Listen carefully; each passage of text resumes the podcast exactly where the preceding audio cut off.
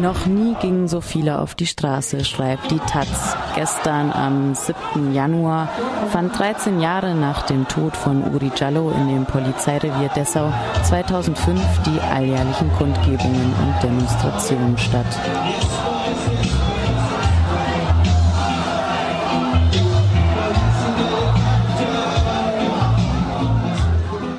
Über 3000 Menschen gedachten dabei des im Polizeigewahrsam gestorbenen Afrikaners. Die Veranstalterinnen sprachen gar von mehr als 4000 Teilnehmerinnen. Im Vorfeld waren in einer Aktion die touristischen Hinweisschilder auf der Autobahn A9 für Dessau umverziert worden. Für den Gedenktag stand neu Uri Jallo Stadt Dessau auf den Schildern in weißer Schrift auf braunem Grund, dazu ein Porträt des Asylbewerbers und eine Kerze.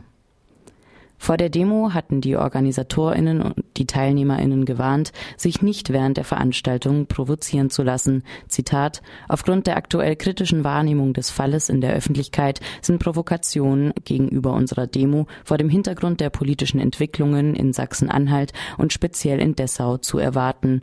Und tatsächlich reagierten die Behörden zeitlich äußerst gereizt, Plakate wurden beschlagnahmt.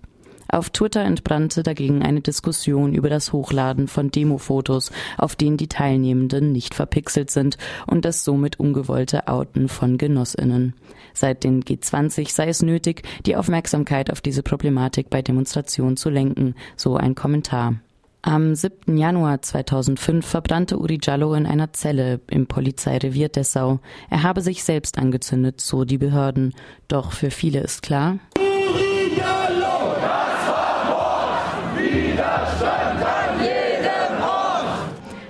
Denn wie sonst sei es zu erklären, dass in Jallos Lunge keine Rußpartikel zu entdecken waren oder die Tatsache, dass nach Brandgutachten bestätigt wurde, dass es höchstens zu einem Schwelbrand hätte kommen können, hätte der gefesselte Jallo die Matratze, auf die er gebunden war, aufgerissen und dann auch noch angezündet.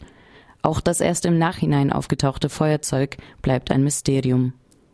Letztes Jahr hatte es brisante Entwicklungen in dem Fall Uri Jallo gegeben. In einem Vermerk im April 2017 verwarf der Dessauer Oberstaatsanwalt Volker Bittmann die Unfallthese, sondern entwirft auch in diesem Vermerk ein Mordszenario, wonach Beamte den Häftling angezündet haben könnten. Der Fall wurde darauf plötzlich von Dessau nach Halle übergeben und wird nun an einem weiteren Ort erneut untersucht.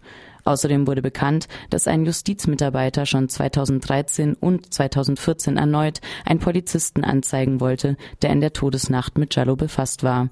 Er wies darauf hin, dass dieser Wissen über Brandbeschleuniger gehabt haben muss, da er bei einer Betriebsfeuerwehr gearbeitet haben soll.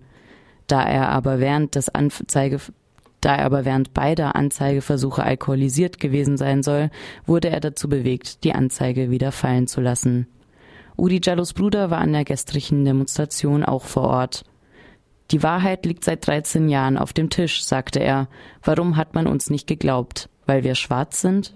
Die AfD veranstaltete gestern eine Gegendkundgebung in Dessau. 150 Menschen kamen, da sie den Linksautonomen entgegentreten wollten, welche kämen, um, Zitat, nach Dessau zu ziehen und Justiz und Polizei zu diskreditieren.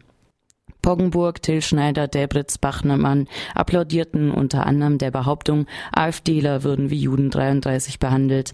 Die Straße würde aber uns Deutschen gehören.